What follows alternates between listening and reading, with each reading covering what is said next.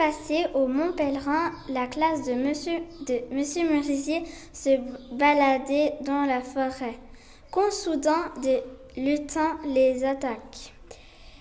Ils étaient 150 et faisaient 84 cm. Ils ont embarqué les enfants et les ont emmenés dans leur cabane. Arrivé dans la cabane, le grand sorcier a ordonné à son assistant de donner les potions. Une fois les potions données, les élèves se, transforment en un clin d'œil. Une enquête a été ouverte l'autre jour par la police pour retrouver le ou la suspecte. Je vais maintenant interroger le policier et une maman d'élève.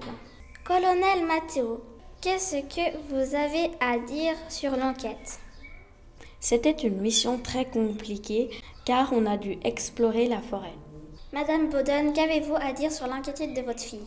J'étais très inquiète pour ma fille et j'espère qu'on va pouvoir la soigner.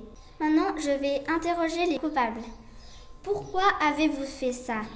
J'ai fait ça car quand j'étais petit, j'étais le plus petit homme du monde. Je vais me, maintenant me venger. Et votre assistant, qu'en pense-t-il? J'étais aussi le plus petit. Et comme c'est mon ami, nous avons créé cette potion pour conquérir le monde.